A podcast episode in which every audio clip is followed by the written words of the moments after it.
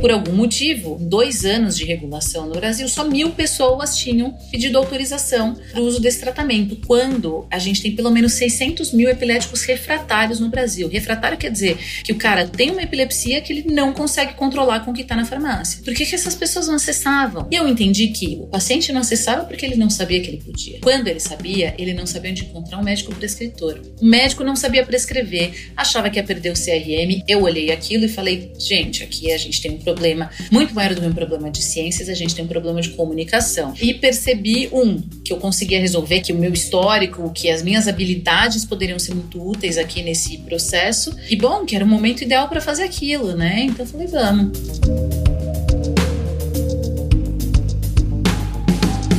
Eu sou Gustavo Passe e esse é o EmpreendaCast. Aqui a gente explica a teoria na prática. Olá, amigos sonhadores e sonhadoras! Este é mais um episódio que a gente vai conhecer a teoria na prática. Está presente comigo na mesa do EmpreendaCast Viviane Cédula, é assim que fala? É assim mesmo, Cédula. Cédula. Tudo bem, Vivi? Tudo. Prazer estar aqui, Gustavo. Tá protegida aí em meio a esse mundo de ponta cabeça que nós vivemos? Eu tô na minha pequena bolha chamada casa, tá quase um ano já. É verdade, estamos perto de cantar parabéns, né, para um aninho de idade corona. É.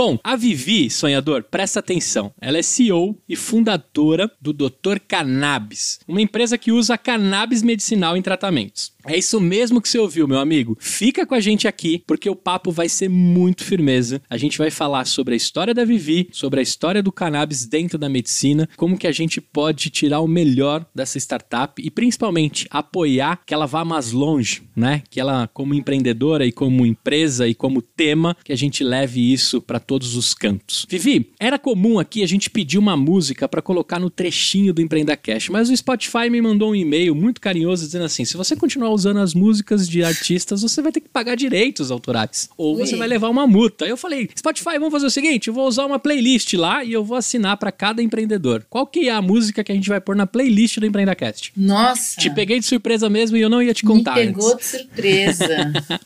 Cara, alguma música que tenha a ver com empreendedorismo? Não, não, é a sua música. Eu quero que você assine o seu gosto musical lá. São tantas, eu vou. Posso pensar um pouquinho e te falar já Pode, já? no decorrer você do... me dá esse buffer? Dou, dou. No, no decorrer do episódio você vai pedir. Beleza. Então é o seguinte, Vivi, é, você é formada em Relações Públicas na FAP, tá certo? Isso. Você começou a carreira atuando com comunicação, na sequência você foi para cargos executivos em empresas como Groupon, né? Diante desse contexto, como foi o seu início de carreira e como ele contribuiu direta e indiretamente para a Vivi de hoje, assim, empreendedora? Cara, para mim é uma linha tão clara hoje, né? Olhando a, hoje da Vivi, a Vivi de hoje, olhando para a Vivi lá de trás, ainda na faculdade, fazendo estágio, eu vejo muito firmes os passos, mas na época não, não tinha clareza nenhuma. É, eu comecei minha carreira na área de comunicação, naturalmente, né? Fazendo faculdade, fui estagiar numa agência de assessoria de imprensa, e um dos clientes dessa agência era Casas Bahia. Na época, a Casas Bahia tinha 50 mil funcionários, 500 lojas e zero comunicação interna. Então, assim, os funcionários achavam que chamava Casas Bahia porque tinha começado na Bahia, quando nem loja lá eles tinham. e aí, o desafio foi esse. A minha chefe, minha diretora na época, foi convidada a montar o departamento lá dentro e me levou junto. Aí eu fui como assistente, né? Então, assim, eu era faz tudo. Bem estagiário, tem que aplicar pesquisa, eu vivi tem que viajar o país aplicando formulário, porque não era pesquisa que nem hoje, né? Não tinha é, um Google Forms, não era, um formuláriozinho, bonito, né? impresso, depois tabulando ali no Excel tal. E foi muito legal, amei fazer isso, tá? Não me entendam não. E a gente passou basicamente um ano aplicando pesquisa, entendendo o que, que as pessoas achavam, o que, que elas sabiam, o que elas não sabiam. E disso a gente criou uma revista, criou toda uma estratégia de comunicação interna, um mural. E quando tudo isso ficou pronto, um ano depois, eu me dei conta que dali em diante o meu trabalho seria alimentar esses veículos e eu achei aquilo muito chato. Eu falei, gente, foi tão legal criar essa coisa e agora só ficar fazendo a rodinha girar não é o que eu quero fazer, eu vou embora. Não, vivifica, a gente promove, a gente te efetiva e mesmo você mantém o mesmo horário para continuar a faculdade. Eu falei, não quero, porque eu vou me prender aqui por causa de dinheiro e, e não é o que eu quero fazer agora, né? Ainda morava na casa dos pais, enfim, tinha uma série de comodidades. Então, eu acho que é algumas verdades sobre a minha carreira que eu estabeleci ali que hoje eu vejo, né? Eu nunca me guiei exatamente pelo dinheiro, mas pelo que eu a, a, pelo impacto daquilo, seja em mim mesma ou seja é, externo. Esse foi o primeiro ponto ali naquele momento definitivamente em mim mesma, né? Eu percebi que eu não ia mais aprender o que eu queria, o que eu almejava. E depois que eu era já uma pessoa de inícios, né? Percebe que começar esse negócio foi muito legal. Na hora que estabilizou, eu falei, ai, chato demais, tchau, vou embora. Bom, tive filho muito cedo, muito cedo, tinha 23 anos, né? Tive filho cedo, ainda estava na faculdade. Antes dessa faculdade, eu fiz uma de organização e gestão de eventos, porque, gente, com 18 anos, quem sabe o que é da vida? Ninguém sabe. Então, se eu puder fazer isso pelo meu filho também, e que ele faça alguma coisa assim de dois aninhos, algum técnico, para ter uma noção do mundo, né? Ou, enfim, viagem, o que for. Resultado, com 23, eu ainda estava ali terminando a faculdade, tive um filho, dei uma pausa, morava em Santos e fui montar uma agência de comunicação. O que eu sei de comunicação para essa turma é muito, né? Eu olhei ali em volta falei, cara, é bem sofisticado o que eu posso oferecer. Mas a verdade é que eles não, não queriam contratar esse tipo de serviço, era sofisticado demais. Então, é, aí eu enveredei essa agência, então pivotei e falei, tá bom, então vou fazer captação de recursos para projetos incentivados. Era 2008 é, projetos incentivar, para incentivar imposto, você precisa ter lucro real, né? 2008, se, se a turma que lembra, não sei quão jovens são os empreendedores. de todo tipo. É, a gente estava, tinha acabado de estourar bolha imobiliária americana, ninguém tinha lucro real, portanto, ninguém incentivava impostos, portanto, a minha estratégia foi o quê? Por água abaixo. Então, foi a minha primeira grande decepção, ao passo que as compras coletivas estavam explodindo no Brasil. De início, eu tive aquela ideia que todo mundo teve, né? Eu vou lançar meu próprio site, mas logo eu vi que não ia ter espaço para todo mundo. O Groupon já tinha me sondado e eu comecei, entrei lá para trabalhar no, no Groupon cuidando da Baixada Santista. E assim, em três meses eu fui promovida, em seis meses eu fui promovida de novo. Ouvi falar em startup pela primeira vez na vida e falei: esse treco é legal. Porque se você faz, você mostra e a coisa se mexe, né? Tudo muito ágil. Imagina, as empresas até então era, cara, fica aqui dois, três anos, quem sabe você vai ser promovido. Eu falei, essa história de startup é maravilhosa. Então eu peguei o Groupon desde assim os primeiros meses de Brasil até um pós-IPO. Então eu pude ver todas as etapas de uma startup até ela se estabelecer como empresona e tal, né? Mas, passados quase quatro anos, eu cheguei naquele mesmo lugar em que fazer a mesma coisa, eu já sabia com quem eu precisava falar, para onde ir, para fechar negócio, mas aquilo me custava dez vezes mais energia do que fazer pela primeira vez, onde eu estava empolgadíssima, né, aprendendo. Então, olhei e volta e falei, hum, acho que deu daqui. Próximo, para onde eu vou agora? Next Foi aí que eu conheci, né? Next. O que, que vem daqui para frente? Foi então que eu conheci a Candice Pascoal. O legal do Groupon é que ele criou, é, imagina, era uma empresa que chegou a ter turnover de mais de 100% em alguns meses, tá? Saía muita gente, entrava muita gente, é, e eles eram bem rígidos, né? Então, uma semana você deu resultado, segunda semana não deu resultado, você está em, em um plano aqui de atenção. Terceira semana não, não performou, rua, próximo. Então, era muito. E o Groupon mandou gente para todas as ponto .coms no Brasil. É, todas é um exagero, né? Mas para muitas. Então chegou um ponto que a gente conhecia tanta gente no mercado que eu saí de lá e muito rápido uma amiga me apresentou a Candice Pascoal, que já tinha, tinha acabado de lançar Kikante no Brasil. E a Candy falou: Vivi, lancei essa empresa, eu moro na Holanda e eu preciso de alguém para me ajudar é, na parte de desenvolvimento de negócios no país. Topa? Falei, lógico, e fui. Que legal. E, e naquela época, Candy supervisionária, a gente já trabalhava de home office, tá? Já não tinha escritório. E eu também estava naquela dinâmica, poxa, eu tô em Santos, como é que eu vou ganhar uma grana de São Paulo, que era já minha realidade Groupon, estando aqui, ali surgiu uma possibilidade bacana. E aprendi um monte com a Candice, e aí já mais a parte também da gestão do negócio, né? Que até então no Groupon eu não participava.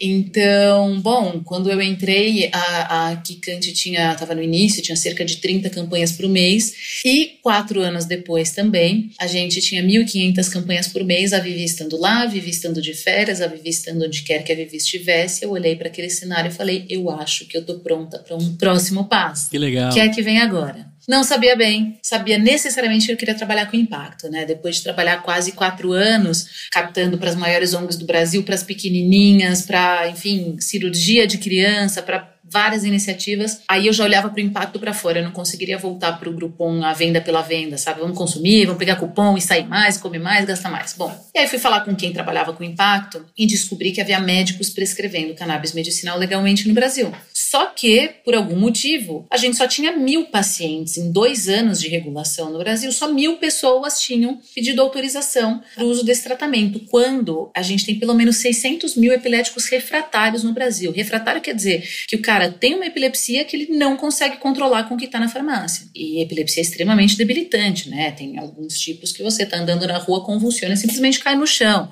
E por que, que essas pessoas não acessavam? E aí fui entender o lado do médico do paciente, vi que já existia naquela época literatura científica conclusiva sobre a aplicação da cannabis para epilepsia, ainda assim as pessoas não acessavam. E eu entendi que o paciente não acessava porque ele não sabia que ele podia. Quando ele sabia, ele não sabia onde encontrar um médico prescritor. O médico não sabia prescrever, achava que ia perder o CRM e quando sabia prescrever, ele se sentia desconfortável em propor isso para o paciente no consultório com medo da reação do paciente, do estigma, do preconceito. Eu olhei aquilo e falei, gente, aqui a gente tem um problema muito maior do que um problema de ciências, a gente tem um problema de comunicação. Isso aí eu sei resolver, uhum. né? Então eu estava no digital já há oito anos, hoje, enfim, mais de dez, acho que doze quase, e percebi um que eu conseguia resolver, que o meu histórico, que as minhas habilidades poderiam ser muito úteis aqui nesse processo. E bom, que era o momento ideal para fazer aquilo, né? Então eu falei, vamos é aqui que eu vou, vou me enveredar. E também tinha uma certeza que agora, quase quatro anos depois de Doutor Cannabis, está muito clara. Eu não vou ficar entediada nesse mercado tão cedo, porque muda muito rápido. É, é isso que eu ia falar, né? Dependendo aí pelo que a gente aprendeu de Vivi, acho que tá perto de chegar. Não, não tá. Você já contou pra gente que não, tá longe.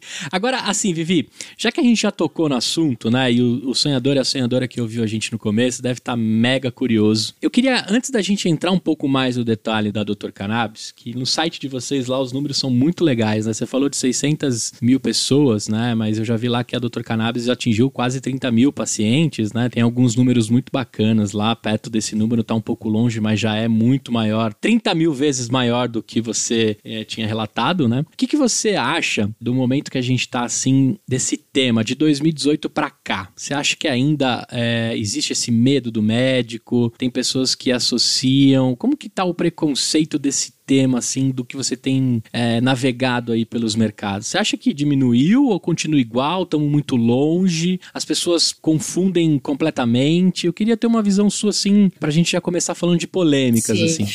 Tem de tudo, né? Com certeza diminuiu, com certeza. Mas a gente está falando de uma planta que vem de 80, 90 anos, ou seja, nove décadas de uma campanha publicitária negativa que foi feita contra ela com várias inverdades, com outras meias verdades, e a gente precisa desconstruir isso. Você não desconstrói quase 100 anos de desinformação em dois ou três anos, né? Uhum. Então é aí que entra a Doutor Cannabis. A gente chega com a, a nossa tagline é a informação é o melhor remédio. É disso que se trata. Legal. É comunicar corretamente, é comunicar com base científica, mas melhorou sim, certamente. A gente vê, hoje fala-se sobre isso na imprensa como nunca, na televisão, a gente se sente bastante responsável, inclusive, por isso, né? Doutor Cannabis foi a primeira empresa a falar abertamente sobre o tema. As pessoas sempre me procuram, poxa, parabéns, que coragem entrar num tema tão, né, difícil, tão cheio de preconceito, uhum. contra informação boa, né, embasada. Não, tem argumento.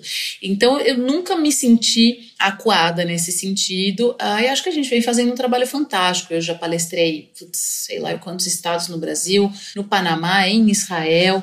Já Legal. estive no Congresso Nacional duas vezes, no Senado, na Câmara dos Deputados, na Assembleia Legislativa em São Paulo, para falar sobre cannabis, para não falar nos eventos online e nos eventos que a gente faz, né? A gente fez um congresso médico que atingiu quase 17 mil pessoas em agosto de 2020. A gente acabou de fazer o Cannabis Business Summit, uh, que atingiu quase 7 mil pessoas. Então, com certeza, a gente está em um outro lugar agora. A gente, uh, a pessoa que busca informação correta vai encontrar.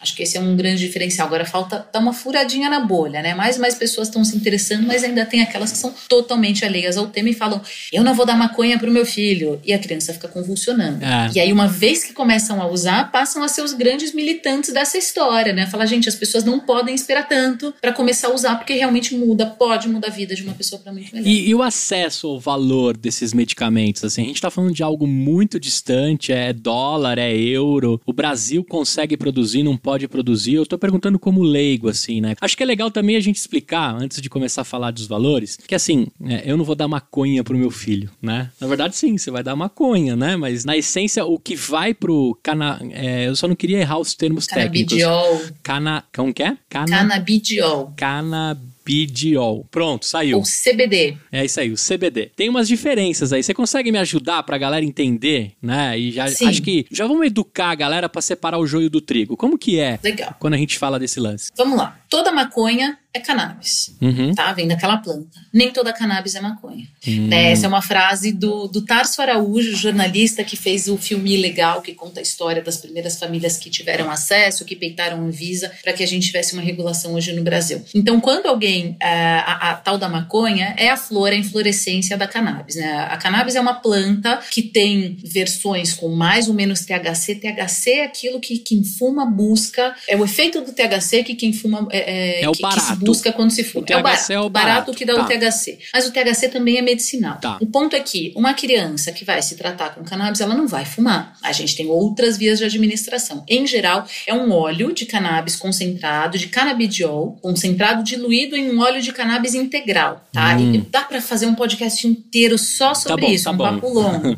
Mas para explicar, essa mesma flor que potencialmente alguém gostaria de fumar, ela passa por todo um processo laboratorial, como um medicamento fitoterápico terápico dela são extraídas moléculas e essas moléculas são trabalhadas para atingirem terem efeitos terapêuticos e vias de administração como via oral, é um óleo que se pinga embaixo da língua, confortáveis para os pacientes. Então, é cannabis, não é maconha, uhum. né? Por mais que a planta original seja a mesma. Então, assim, aí a gente já separou Legal, uma coisa ótimo. da outra. E até corrigir um lance que eu não eu conheci aqui, beleza. E aí, você me perguntou sobre a produção no Brasil. Uhum. Essa flor não pode crescer no Brasil, essa flor não pode ser importada para o Brasil. O que o Brasil hoje, de acordo com a regulação mais recente da Anvisa, que é, que é recente mesmo, é final de 2019, as empresas que já obtiveram algum registro ou autorização sanitária na Anvisa podem importar o princípio ativo, o insumo farmacêutico ativo para produzir o, o, medicamento aqui ou importar já a formulação, o produto finalizado, tá? Isso para quem já cumpriu todos os requisitos Anvisa, que é uma coisa nova. Só que desde 2015,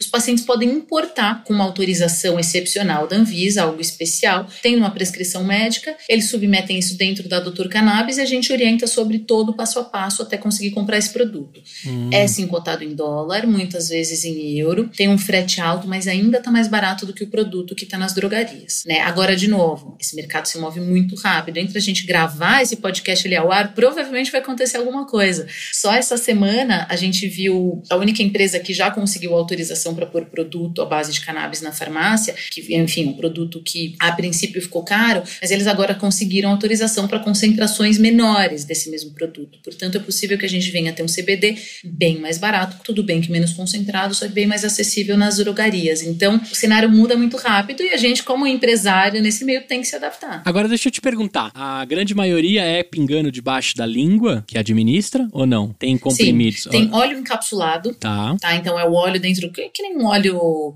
é, de prímula, ômega 3, uma, que você compra uma vitamina. Rosa mosqueta da vida, assim. É. Isso, aquele mesmo aspecto que você vai ingerir. Só que o, no, o seu corpo absorve a cannabis melhor, aí a gente tem farmacologistas para contar essa história, quando você pinga embaixo da língua. Uhum. Vai agir é, mais rápido e o efeito vai ser mais duradouro do que se ele for digerido. Portanto, embaixo da língua é o que os médicos vêm preferindo prescrever. Agora, se eu tenho resistência em consumir isso do meu filho, por exemplo, mas eu descubro que realmente é um medicamento maravilhoso que vai salvar a vida dele. A gente tem noção de quanto está hoje o valor de um remédio administrado por meio de CBD, né? CBD, é. CBD. É difícil dizer porque as doses são muito individualizadas, tá? Mas vamos tá. pegar a referência do que está na drogaria. Hoje a gente tem um produto na drogaria que tem um total de 6 mil miligramas de CBD, que é bastante. É um produto de 200 miligramas por mililitro, é bastante concentrado. Na farmácia ele custa R$ 2.500. A gente consegue importar ele pela metade do preço. Em geral, para um paciente com uma epilepsia grave, esse frasco duraria um mês.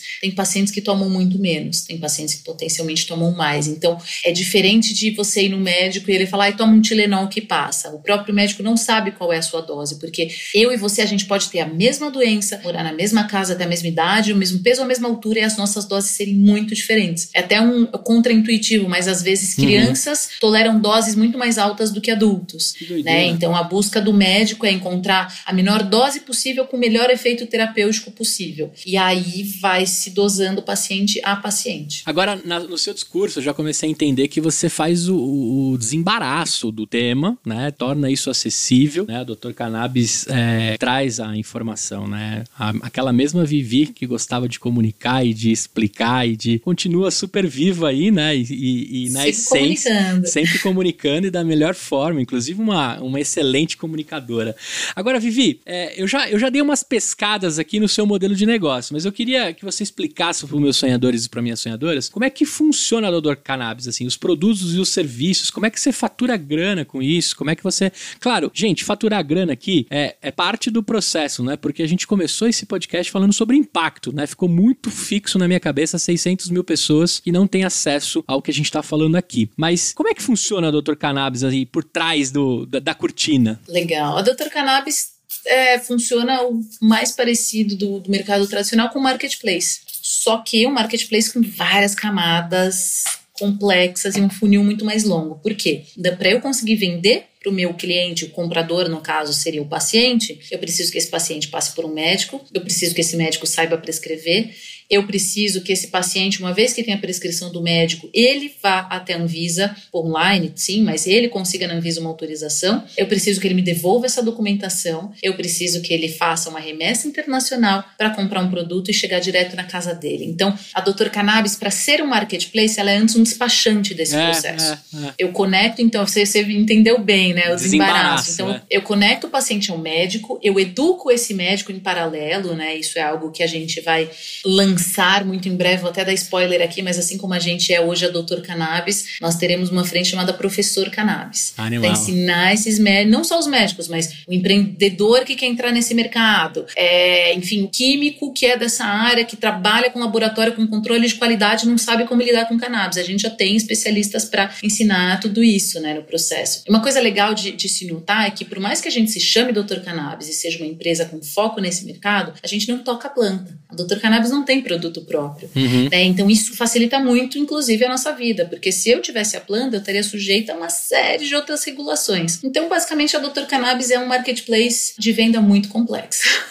muito legal, cara. É assim. É fascinante, assim. Eu queria parabenizar e te agradecer. Parte do que a gente entende aqui no Empreenda Cash, que se não tem pessoas que dão o primeiro passo para resolver algo, para alguém corrigir um problema, algo que incomoda, tem a oportunidade, mas que incomoda, a gente não vai para frente. Então, eu queria te parabenizar num assunto tão complexo, tão difícil aos olhos de quem não entende. Porque agora, nesses 20 minutos que a gente está conversando, me parece tudo muito claro. Parece que você foi tirando as nuvens de situações difíceis, de coisas complexas que a gente poderia imaginar sobre o tema, que você tirou com muita facilidade, né? Então eu queria te parabenizar como empreendedora, né? Principalmente como ser humano, né? Não é todo mundo que tá afim de levantar o bumbum da cadeira e resolver o problema de alguém, né? E se não dói em você, né? Como é que eu vou resolver um problema que dói em outras pessoas? Praticar empatia, palavras tão em buzz atualmente, mas que o empreendedor tem isso por nascença, né? Ele, ele resolve, ele tem empatia, ele quer resolver os problemas dos outros para ter um mundo melhor. Então, parabéns e obrigado, né? Que bom que é made in Brasil também, né? Isso dá um,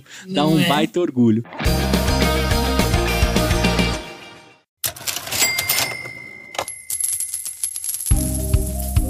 E aí, sonhador?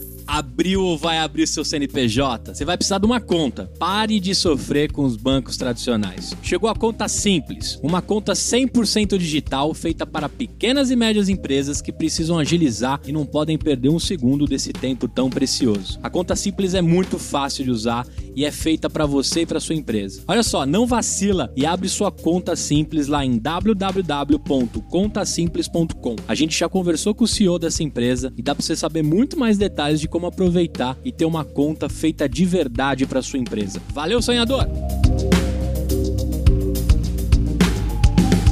Vivi, agora a gente avançando um pouco mais, que a gente já, já sacou, né, que o desembaraço, o Dr. Cannabis deixa o negócio muito mais simples. Eu queria entrar um pouco no que você já viu nesses anos de Dr. Cannabis. Eu queria saber, assim, casos médicos, o que você puder contar, né, do, do, do, cannabis medicinal, né, como que ele pode atuar, o que que ele tem de resultados obtidos, o que que, de alguma forma, nessas 30 mil pessoas que já passaram por vocês, né, eu vi lá também o número de médicos, né, foram 30 mil pacientes, 3 mil médicos, tem mais de 35 produtos, mais de 700 prescrições e mais de 20 doenças tratadas. Aqui a gente tem alguns números, gente, para vocês anotarem aí que com certeza, né, ela já contou aqui pra gente que de hoje para outro dia vai mudar esses números também, assim como o mercado vira de ponta cabeça. Mas eu queria ouvir de você assim, Vivi, o que, que você tem de casos legais aqui para a gente trazer e reforçar a importância dessa bandeira que você está puxando, né? De entender o quanto isso é, tem de benefício, né, para quem está precisando e para um país que tem tanta dificuldade, né, em, em saúde, tratamento. Do que, que a gente está falando aí? Conta uns casos legais, se você tiver. Claro, eu acho que é legal até traçar o perfil basicão desse paciente, né? Em geral, essas 30 mil pessoas que chegam aqui têm em comum o fato de que elas já passaram por muitos médicos. Elas não estão aqui tentando resolver uma questão que começou ontem, elas estão convivendo com uma doença crônica, né? Doença crônica é aquela que te acompanha. Muitas vezes ela não é muito grave, não é fatal, mas ela vai te fazer viver uma vida menos do que feliz. É uma fibromialgia que vai doer todos os dias, é uma artrite, uma artrose que vai te fazer acordar da cama e não querer pisar no chão porque dói. É, enfim, é, várias questões. É, de fundo inflamatório, em geral, doenças crônicas são de fundo inflamatório. E aí a gente está falando de uma população, Brasil, 200 milhões de pessoas, um pouco mais, onde os adultos, cerca de 43% dos adultos sofrem com alguma dor, convivem com alguma dor ou doença crônica né? Ou seja, estão sempre buscando alguma alternativa, estão sempre buscando algum caminho. E a gente fala também de uma população que envelhece cada vez mais, que tem Alzheimer, que tem Parkinson, que tem várias doenças para as quais ainda não existe cura, mas que a cannabis se mostrou um grande aliado a cannabis, ela, ao contrário né, do que se vendeu, vamos por assim, nos últimos 80 anos, ela é neuroprotetora. Uhum. É importante é, pontuar uma coisa aqui. A cannabis, ela atua no cérebro do idoso, rejuvenescendo ele mas no cérebro da criança e do jovem ela envelhece ele, essa é a tendência. É melhor, isso é melhor dito pelo professor Siddhartha Ribeiro, tá? Tô pegando aqui uma frase dele, que enfim, que ele lidera o Instituto do Cérebro na Federal do Rio Grande do Norte, então sabe bem do que ele está falando. O que, que eu quero dizer com isso? Eu quero dizer que ela é neuroprotetora, mas nenhuma criança deveria fumar ou usar, a não ser que seja em benefício da saúde dela, né? É melhor você usar CBD do que convulsionar, com certeza vale a pena. Agora, crianças jovens, saudáveis até os 25 anos, se for fumar maconha, vai ter prejuízo, sim, tá? Isso vai interferir no desenvolvimento do sistema nervoso central. Então, jovens que estão me ouvindo, não me usem para levantar essa bandeira, não usem a ciência para levantar essa bandeira, porque não cola. Já nos idosos, ao contrário. Um idoso que está desenvolvendo Alzheimer e começa a tomar o óleo de cannabis, comumente ele recobra algumas autonomias que ele tinha perdido, né? E, e ele apresenta uma melhora muito significativa.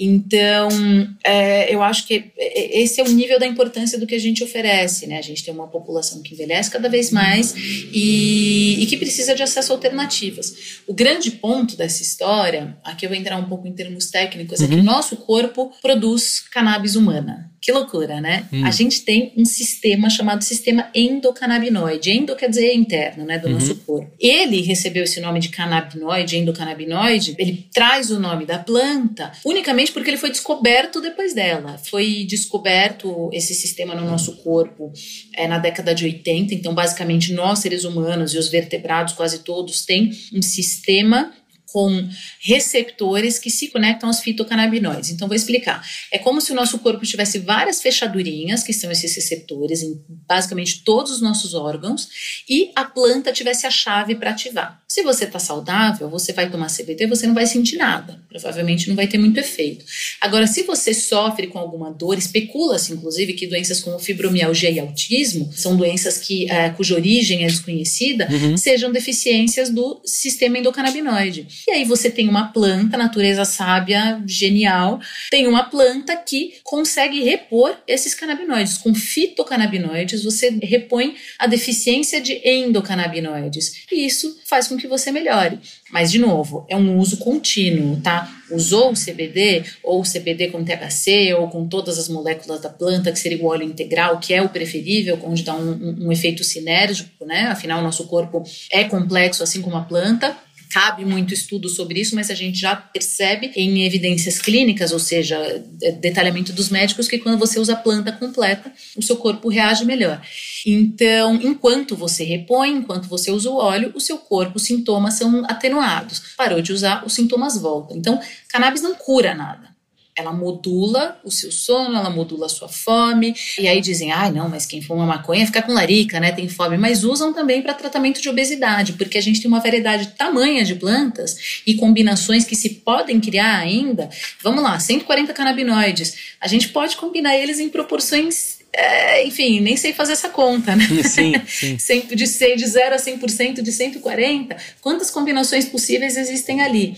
Então, idealmente, em algum momento, a gente vai conseguir criar a planta do Gustavo, vai mapear o sistema endocannabinoide do Gustavo e criar a planta específica pro Gustavo, né? E a planta específica da Vivi. E, de novo, é aí que mora a chave de uma...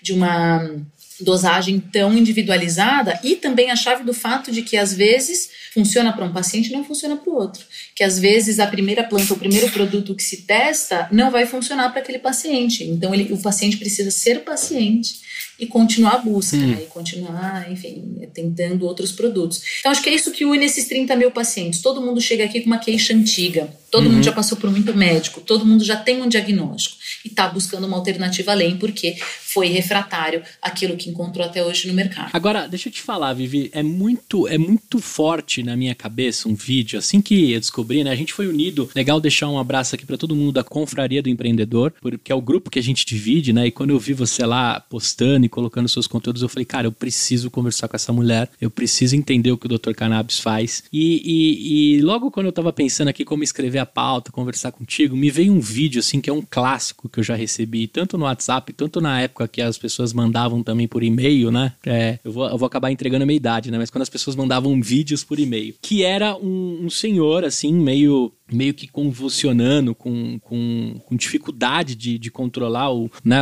a ação do, do da, não sei se Parkinson ou qualquer outra deficiência, não sei qual que ele tava lá no momento. Só que eu as, acho que é Parkinson, é acho Parkinson. que eu sei de qual vídeo você tá é, falando. É um vídeo clássico, assim, não sei quantos anos ele, ele tem. Ele abre a porta para um jornalista, não é isso? Isso, e aí é, é ele, ele, é, ele é diagnosticado ali com é, muito rápido, assim, tipo, é, questão de segundos, a gente já tem uma melhora absurda. Em questão de, de perto de 59 segundos, ele já, já estabelece a, a, a, a, possibilidade de conversar com o cara que visitou ele. E aquilo ficou muito marcante na minha cabeça, assim, porque não dá para atuar aquilo que foi feito ali não dava para atuar, não dava para ter sido um, um, uma fake news, né? Porque é, mu é, muito real o vídeo, ele é muito envolvente, né? Acho que você aí, sonhador, sonhadora, sabe do que eu tô falando. É daquilo que a gente tá dizendo, é, é, é, é, sobre, é sobre isso, porque aquilo, eu não sei quantos anos tem, mas era muito incipiente né? Quando saiu aquele vídeo, não sei se era de uma campanha, realmente eu não lembro de qual momento que ele apareceu para mim. Mas é sobre isso que a gente tá falando, de trazer uma paz pra um cara que talvez está o tempo todo com uma dificuldade, né? De, de, de dor, de, de situação, né? Não, pessoas desamparadas, né? Você imagina que um paciente com Parkinson, em geral, até tremor essencial mais grave,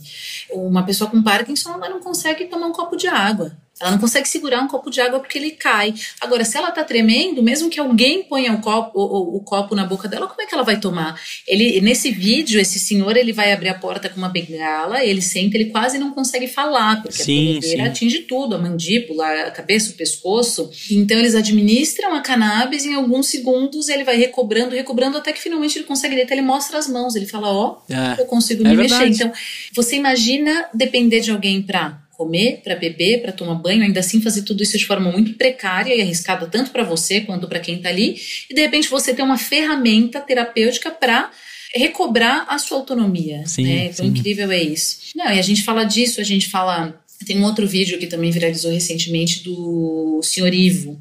Primeiro vídeo é o Sr. Ivo já numa fase, na fase agressiva do Alzheimer, né? Primeiro o Alzheimer é um pouco de esquecimento, uhum. depois a pessoa começa a ficar teimosa, ela quer sair de casa, ela quer pegar dinheiro, ela quer dirigir, ela tem aqueles rompantes, aqueles ímpetos de fazer o que ela sempre fez, só que quem cuida dela já sabe que ela não é capaz. Mas o corpo físico ainda é muito forte. Então uhum. a gente uhum. fala de um adulto que decide que vai sair de casa e fica bravo porque você diz que não. E você com medo que ele não volte, né? Então, o primeiro vídeo do senhor Ivo é ele, a esposa dele tentando dar banho, ele empurrando ela, ele gritando, ele reclamando, xingando. E o segundo vídeo é ele depois da administração do óleo de cannabis, é, reconhecendo o filho de novo. Cara, é ele sendo carinhoso, então acalma muito. E não acalma só esse tipo de paciente. A gente tem pacientes com autismo, por exemplo, às vezes uma, um, é transtorno do espectro autista, né? É, que se diz, um, às vezes em níveis mais intensos, que se autoflagelam, que se automutilam. É, já vi fotos de mães que tomaram uma mordida do filho, assim, a ponto de arrancar um pedaço, literalmente. Então, como é que você lida com um jovem que às vezes está mais forte do que você, uhum. que está crescendo, que está adolescendo e que não tem esse tipo de controle? Então, a cannabis também pode potencialmente acalmar esses jovens. Mas, de novo, tem que ser paciente, tem que testar. Às vezes, um primeiro produto pode até deixar a pessoa mais impaciente ainda. Então, o que se recomenda sempre, é claro, sempre um médico acompanhando, porque é um produto, ah, é natural, é fitoterapêutico, etc. Mas ele pode ter interação medicamentosa. Então, pacientes que usam vários produtos precisam é, de acompanhamento médico, mesmo aqueles que não usam. Mas o ideal é começar com uma dose baixinha e aumentando devagarinho. Entendi. E aí, é, até chegar na dose ideal.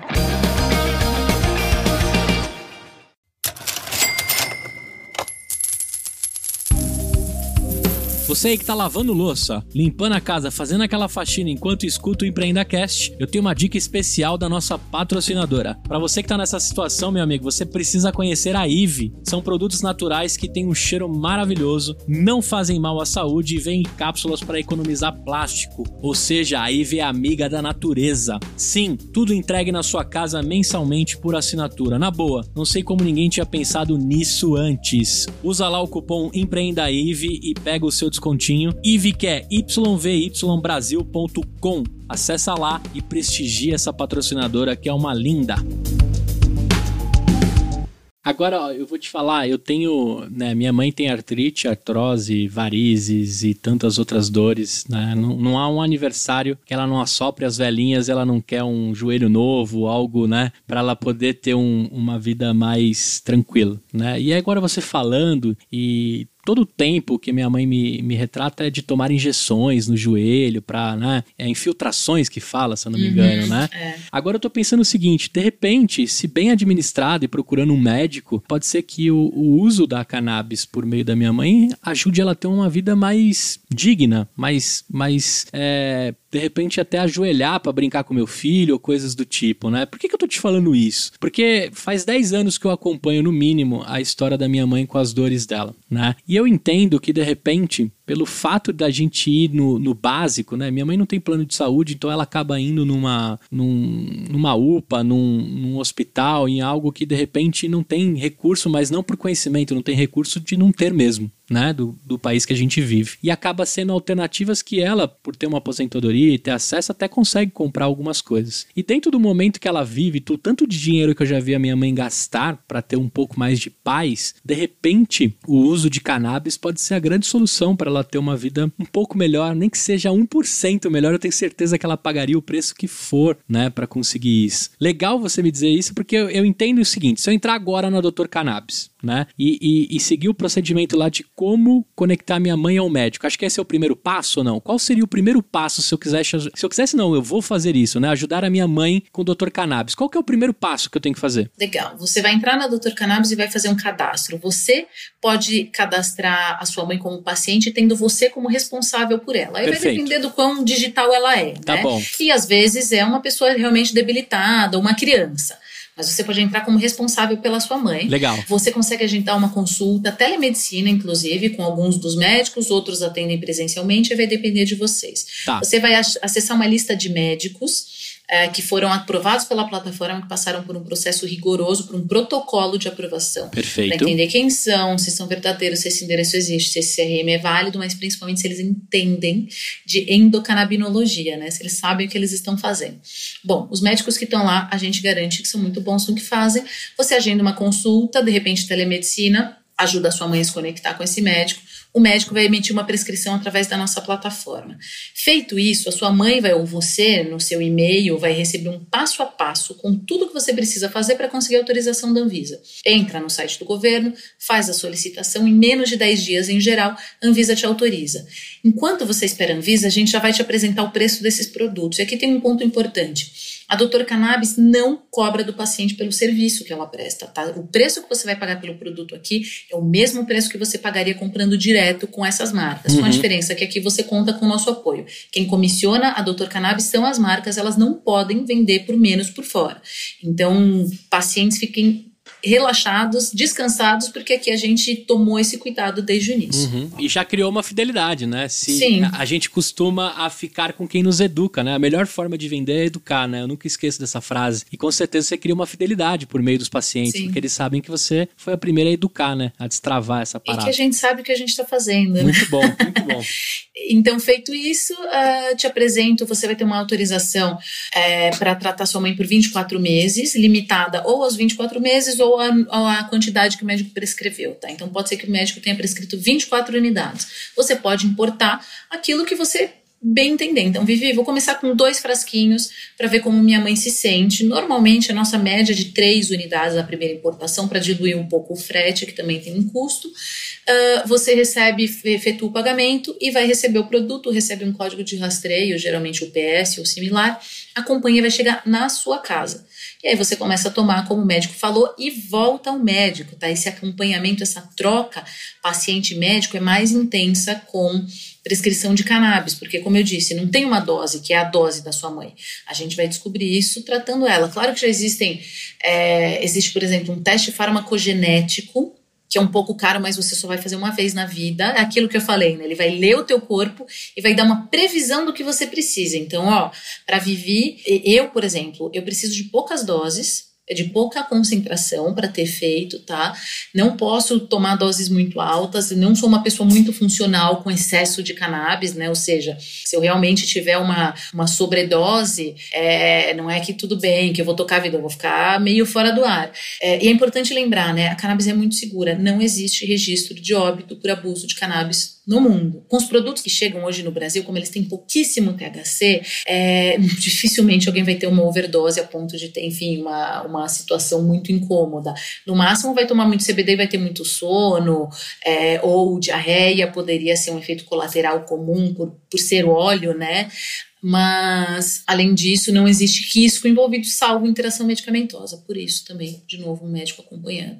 Então, esse é o processo todo. Cara, que legal. Eu vou fazer com certeza. Vou ter um papo com a minha mãe Vai ser muito legal. Vou te contar como vai ser esse papo, né? Porque eu não sei como ela vai encarar o assunto, né? Eu acho que ela, dentro do momento que ela tá aí há tanto tempo que eu acompanho as dores da minha mãe, eu acho que ela super vai topar, né? E ela vai pedir informações, ela vai escutar esse podcast. Então, mãe, tá aí, ó. Deixei registrado para você aprender mais, né? Minha mãe tem 61 anos Jovem. e eu tenho certeza que eu vou ajudar aí nas estatísticas de pessoas que tiveram é, um pouco mais de dignidade em viver as, suas, as suas situações, né? E claro, né, dentro do que a minha mãe também tem de, de, de possibilidade de pagar esses preços, né? A gente sabe que nem todo mundo tem essa facilidade. Olha só, sonhador, quero te fazer um convite. O nosso grupo no Telegram tá bombando. Já somos quase mil empreendedores. Quero te fazer um convite. O link tá aqui no feed ou no link do blog. Você pode acessar também pedindo pra gente via direct do Instagram. Então vem pro nosso grupo no Telegram, encontre um sócio, encontre parceiros, valide o seu negócio e tenha apoio. Não importa em qual canto do Brasil você tá, sempre estaremos conectados na maior comunidade empreendedora da podosfera. Chega aí, sonhador, tô te esperando. Agora você comentou do, do que você tem de, de acesso. Você usa cannabis dentro de alguma deficiência que você tem, uma dificuldade ou não? Eu sou uma pessoa extremamente ansiosa. Hum, tá. Extremamente uma mente ansiosa. É, eu acho que esse, inclusive, é, um, é uma característica básica do empreendedor. Né? Se você não for um tanto ansioso, um muito apaixonado, patológico por, por um tema, você não consegue levar a cabo. Então, eu uso sim para ansiedade, eu tomo antes de dormir. Hum. Na verdade, algumas gotas e funciona super bem. Que legal. Pode acontecer de no meio do dia eu errar a mão no café, tomar café demais e falar: opa, deixa eu tentar por um CBD aqui para equalizar. Mas funciona super bem. Mas já aconteceu, inclusive, de eu usar e de estar numa fase mais tranquila, menos ansiosa e simplesmente não sentir efeito. Como eu falei, né? Então, se você está equilibrado, o CBD não. Você pode nem. Ele pode passar despercebido. Você percebe que ele te ajuda no sono? Com certeza. É. Ele te facilita. Agora eu vou perguntando de supetão aqui, tá? Tem algum estudo que as pessoas que sofrem de insônia, o uso de cannabis pode ser a grande solução ou, ou nada disso ainda? Uh, tem alguns estudos sim, já existem até produtos com CBD e melatonina no exterior. Como a cannabis, ela modula a ansiedade, a insônia está muito associada à ansiedade, então com certeza já tem alguns estudos que demonstram isso, mas principalmente estudos observacionais. Né? Quando a gente fala em estudo no rigor completo para o registro de um produto, hoje em dia com vacina, todo mundo sabe, né? Fases 1, 2 e 3, primeiro in vitro, depois em vivo nos animais, depois em seres humanos.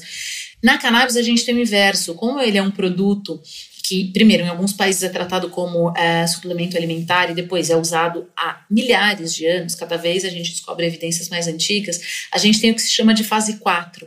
A gente tem é, observação da aplicação clínica de fato. A gente tem pacientes que já usaram para determinadas questões que não passaram pelas fases 1, 2 e 3 de estudos. Então, hum. é, esse lado observacional tem sido usado muito como referência para cannabis e com certeza na ansiedade e insônia ajuda bastante. Muito legal legal. Agora deixa eu te perguntar o seguinte: quando a gente entra no assunto Brasil, né, e mundo, você consegue me dar assim um panorama de como está esse mercado globalmente e como é que ele está aqui em nosso país? Que estamos é, muito longe de ter um desfecho. Como é que tá esse assunto no globo e aqui no nosso país? Olha, que, que a gente chamaria de desfecho, né? Acho que ninguém chegou nesse lugar.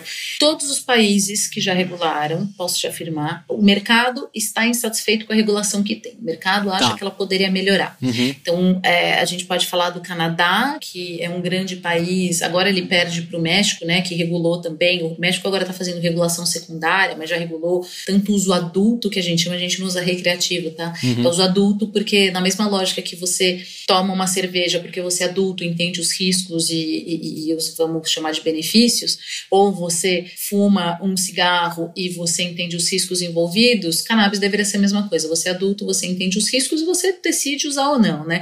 Porque hoje, verdade seja dita, está disponível, as pessoas usam produtos de má qualidade porque vêm de origem ilícita, não são controlados e as pessoas não têm informação sobre os riscos reais que aquilo traz para ela. Bom, uhum. parênteses feito, é, mesmo o Canadá, que é um grande país que já tem uma regulação medicinal há muitos anos e para uso adulto também, critica muito, por exemplo, os impostos cobrados sobre o produto que inviabilizam, que ainda fazem com que o mercado ilícito se mantenha, por exemplo.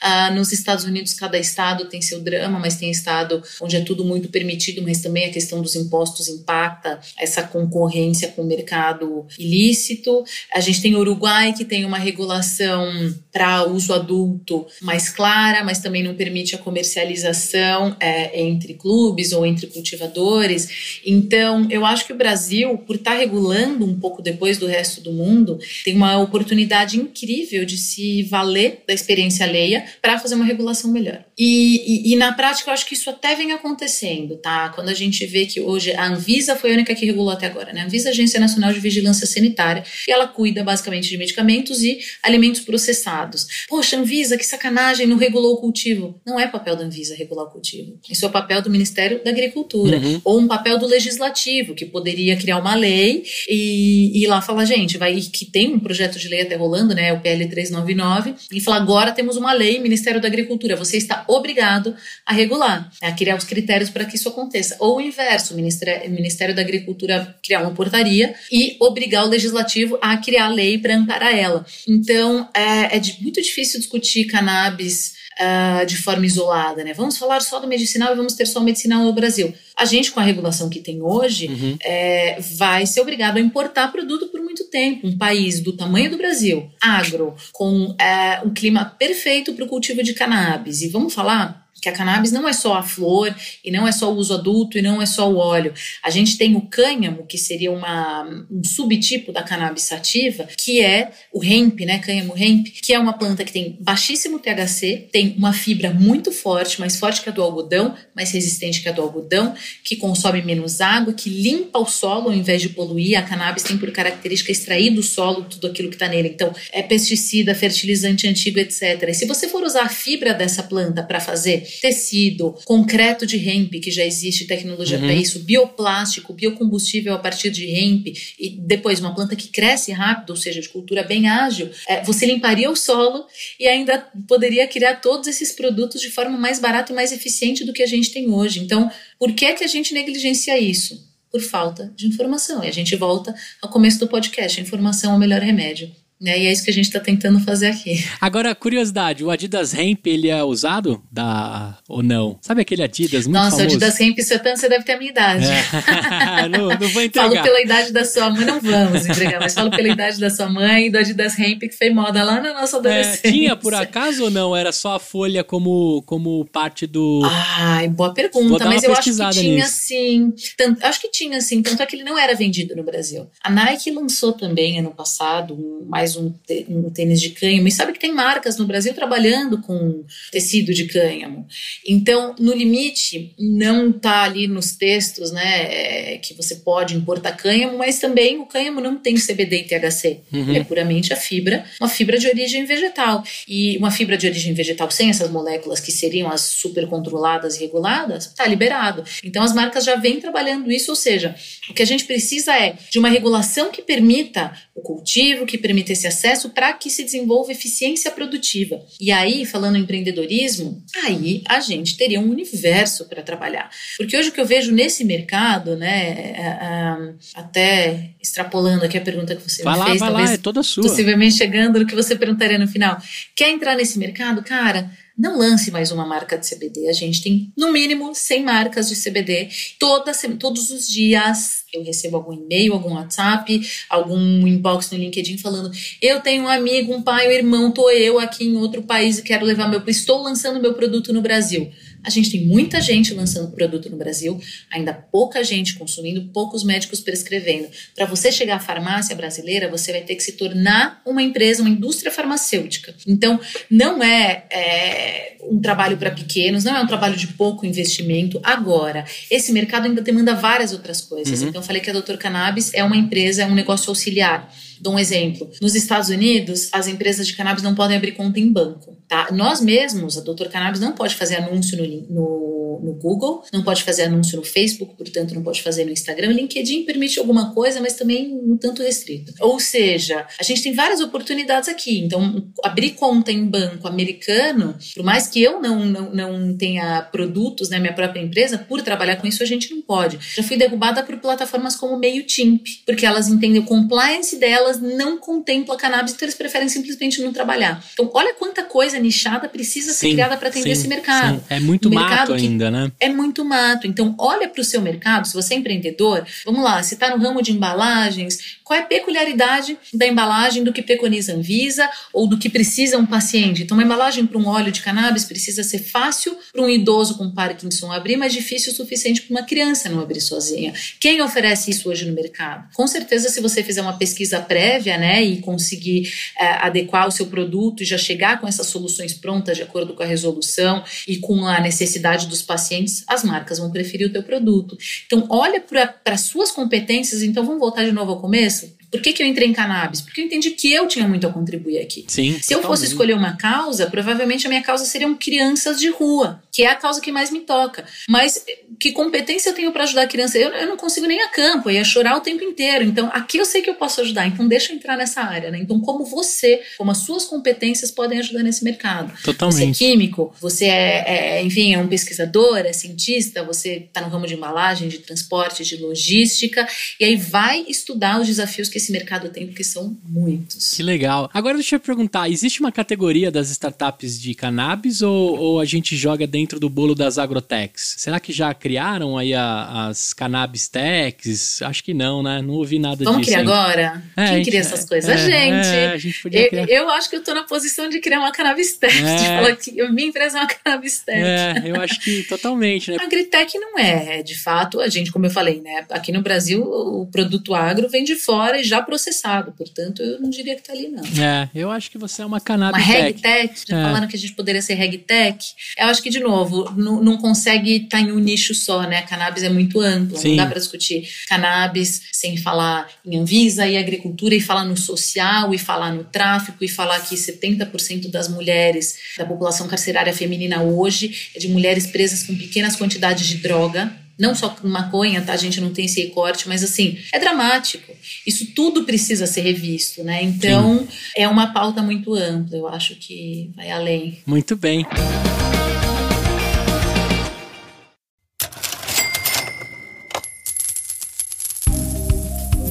Esse quadro é um oferecimento da nossa patrocinadora e pioneira com o EmpreendaCast, Verity, uma empresa que vai te ajudar na intensificação digital. A Verity é digital de ponta a ponta e todas as soluções são pensadas e orientadas pelo seu negócio. Entra lá no site, encontra os conteúdos, o site tá de cara nova e você também consegue entrar no Telegram, receber materiais incríveis em primeira mão lá da Verity www.verity.com.br. Siga também nas redes sociais, Verity Digital. Lembrando que Verity é com TY no final. Cara, apaixonado pela sua história, apaixonado pela sua comunicação. Parabéns, essa Vivi. Obrigada. Né? Eu chorava que você era médica, né? Olha só que loucura. Olha, até, até estudar. Você fala como uma médica, só falta o CRM, tô brincando, claro que uma. Eu falo muito com médicos, Sim, muito. sim. então. E é legal que o seu conhecimento, a sua, a sua propriedade, o seu repertório são coisas incríveis, assim. Eu não tenho como explicar o quanto eu fiquei impressionado e o quanto você realmente precisava estar é, liderando o assunto pela Dr. Cannabis, né? Realmente a, a, CEO que manja demais da porra toda, né? Se me derem a liberdade poética aqui, já que o podcast é meu, eu posso falar isso. E parabéns, parabéns. Eu fiquei encantado com, com tanto de informação, com a sua forma de comunicar e o como a Dr. Cannabis está prontíssima para ajudar um monte de gente, cara. São 600 mil, eu acho que vou dormir com esse número, né? Ficou muito, ficou muito forte na minha cabeça. E eu queria agora, Vivi, diante de toda a história que a gente contou, daquela, daquela menina que, que tinha ciclos de quatro anos, né? De inícios, né? Aquela menina de inícios. Eu quero saber se a Vivi de hoje tem algum, algum tombo aí, alguma derrota que você aprendeu bastante com isso, como é que você lidou, né, com, com essa dificuldade, o que, que você pode deixar aqui de aprendizado nessa sua jornada toda? Não precisa ser relacionado ao cannabis, mas a Vivi empreendedora, essa mente aí é, completamente conectada a propósito e, e resolver problemas, assim. Tem algum aprendizado que você deixa pra gente? Nossa, tombo, foram vários, né? São vários ainda. Quem nunca, né? Eu acho, é, quem nunca? Eu acho que para mim o, o, grande ponto dos tombos, eu, eu vi isso esses dias, eu já não lembro onde foi, eu queria citar fonte, gosto de citar fonte, uhum. mas eu vi esses dias que erro é repertório. Sim. Né? É, é, celebrar o erro, é falar, cara, errei aqui, vamos de novo, errei aqui, vamos de novo. A gente na Doutor Cannabis precisa, olhando sobre essa empresa especificamente, que é o meu, de longe, o meu maior desafio, né? Tive aquela agência lá atrás que não deu certo, e sempre uma visão apaixonada, mas é, a visão romântica, vamos, vamos, aí, aí vou entrar em outra esfera, né? Vamos filosofar um pouco. A visão romântica da coisa de, ah, eu vou lançar, eu vou cultivar no Brasil, eu vou lançar meu produto, eu vou ter a maior plantação de cannabis. Isso é romantismo puro, cara. Olha objetivamente. Tá sobrando flor de cannabis no mercado, né? Não, não tem que olhar dessa forma, porque você corre o risco de quebrar a cara, uhum. né? O romantismo, aquela paixão do início, depois morre. Mas uma coisa mais. Uh, apaixonada, um tanto patológica mesmo, né? Paixão é, é, patologia, de eu quero fazer esse treco dar certo, custe o que custar. Eu acho que o impacto no fim é, é o que move. Eu, eu, vejo que eu me frustrei nesses ciclos de quatro anos, porque talvez eu não tivesse, claro, na Kikante por outro lado sim, mas talvez eu não tivesse em um lugar de tanto impacto como eu tô agora. Porque tem dias que você empreendendo, você põe a mão na cabeça e fala, por que que eu fui me enfiar nisso?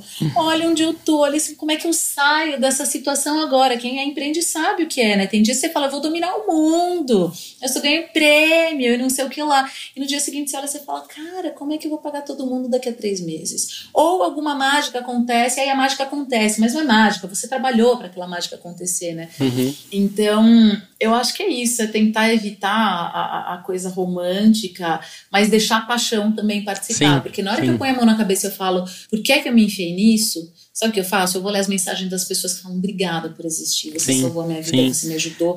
E aí eu penso, cara, se amanhã porventura essa empresa quebrar, que é, vamos lá, verdade seja dita, 90 e sei lá quantos por cento das startups vão quebrar, mesmo aquelas mais maravilhosas e famosas, é, muitas vezes, né? Se amanhã eu quebrar, eu fiz uma coisa boa no processo. Sim. Né? Pode sim. ser que o meu objetivo final não tenha se cumprido, mas foi legal. Eu, eu ajudei alguém enquanto eu fiz isso. Então, eu acho que a paixão, sim, o romantismo deixa pro casamento, deixa outra esfera, porque empreendedorismo não vai caber muito, não. Eu acho que eu já fui bastante romântica nesse sentido, fui aprendendo. Muito bom. Você transforma e é muito legal. Eu consegui vislumbrar isso sem nem mesmo ter acessado os depoimentos e os e-mails que você tem, né? consigo sentir daqui o quanto isso é, é, gratificante, né? A gente guardar as transformações que a gente provoca, né? Eu não sei quantas vidas a gente tem ou quantos planos a gente vai estar, tá, mas de alguma forma se a gente conseguir deixar o melhor do que a gente tem aqui, né, para construir, para transformar pessoas, é nisso que eu acredito, né? E com certeza você está fazendo isso diretamente, indiretamente.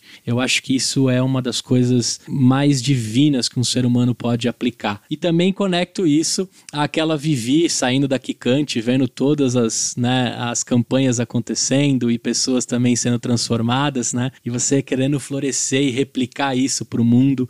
Isso é uma coisa muito bacana. Parabéns de verdade. Vivi, com muita dor no coração, a gente está se aproximando pro fim. Eu tô adorando. Eu tô te devendo uma música. Você tá me devendo uma música. Você achou ela? Não vai ser do Caetano Veloso para não ser clichê. tá. Mas eu quero a música Realce do Gilberto Gil, porque eu tô sentindo falta do carnaval, sim. É... Eu quero carnaval de volta. Vai voltar, vai voltar.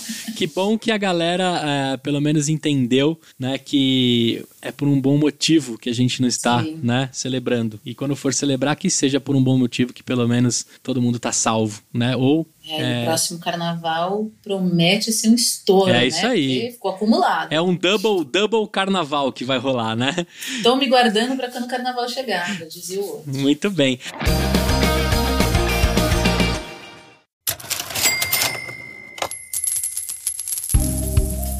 Olha só, sonhador, temporada nova, mais de 100 episódios. E eu queria deixar um recado aqui de um grande parceiro que apareceu em meio a esses dois anos de Empreendacast. É a Save. Né? A Save é uma empresa de tecnologia focada em marketing digital. Os caras mandam muito bem em sites, landing pages, e foram eles também que fizeram toda a nova identidade do Empreendacast. Eles também manjam de mídias de performance, Facebook, Google Ads, e você pode aproveitar o máximo dessa empresa feita por sonhadores. Um abraço especial pro Rodrigo Teixeira e pro Arnaldo, que são os caras que estão por trás, aí um dos caras que estão por trás da Save. Acessa lá se você estiver precisando começar a identidade da sua empresa, montar um site, começar a vida dela dentro do marketing digital. Acessa lá, Save, www.savvi.com.br, save.com.br. Corre lá porque é empresa de sonhador e vale a pena.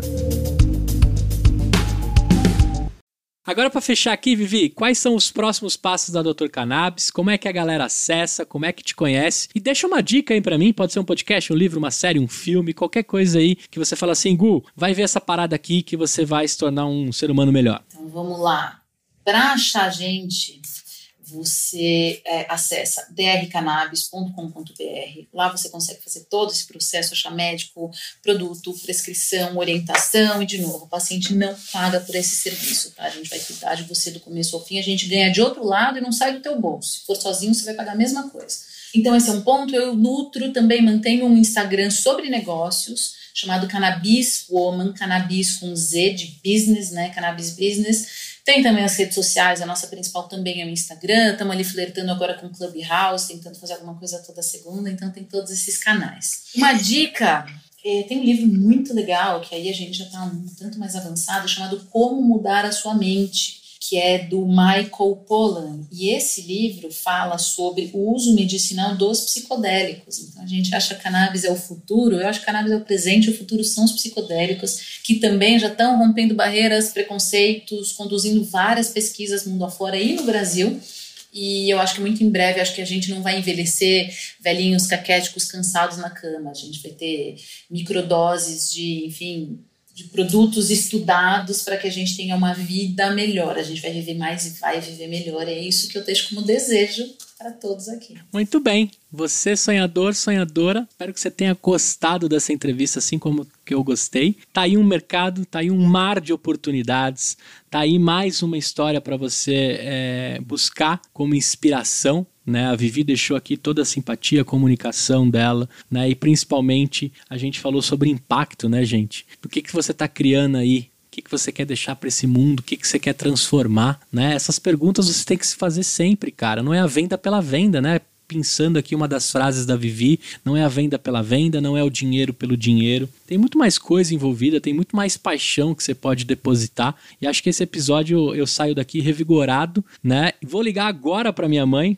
né? É, vou mandar um áudio para ela porque se ela me devolver em áudio eu compartilho contigo mais um para sua sala aí de para seu para sua caixinha de pessoas transformadas, né? E vou fazer o processo lá com vocês e vou tentar mais alguma coisa se eu puder devolver para minha mãe um pouco mais de dignidade, de menos dor, né? Ela tem mãe que tem tanta dor pela gente, né?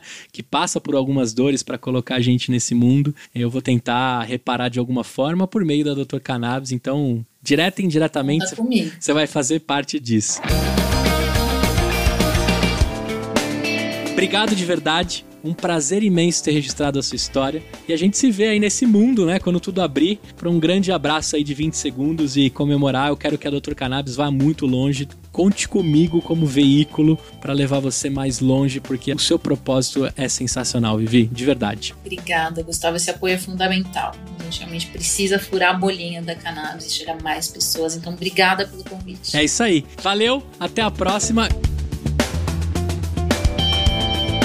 Ei, olha só, presta atenção. Você ficou até o fim do episódio e nem percebeu, né? O tempo voou.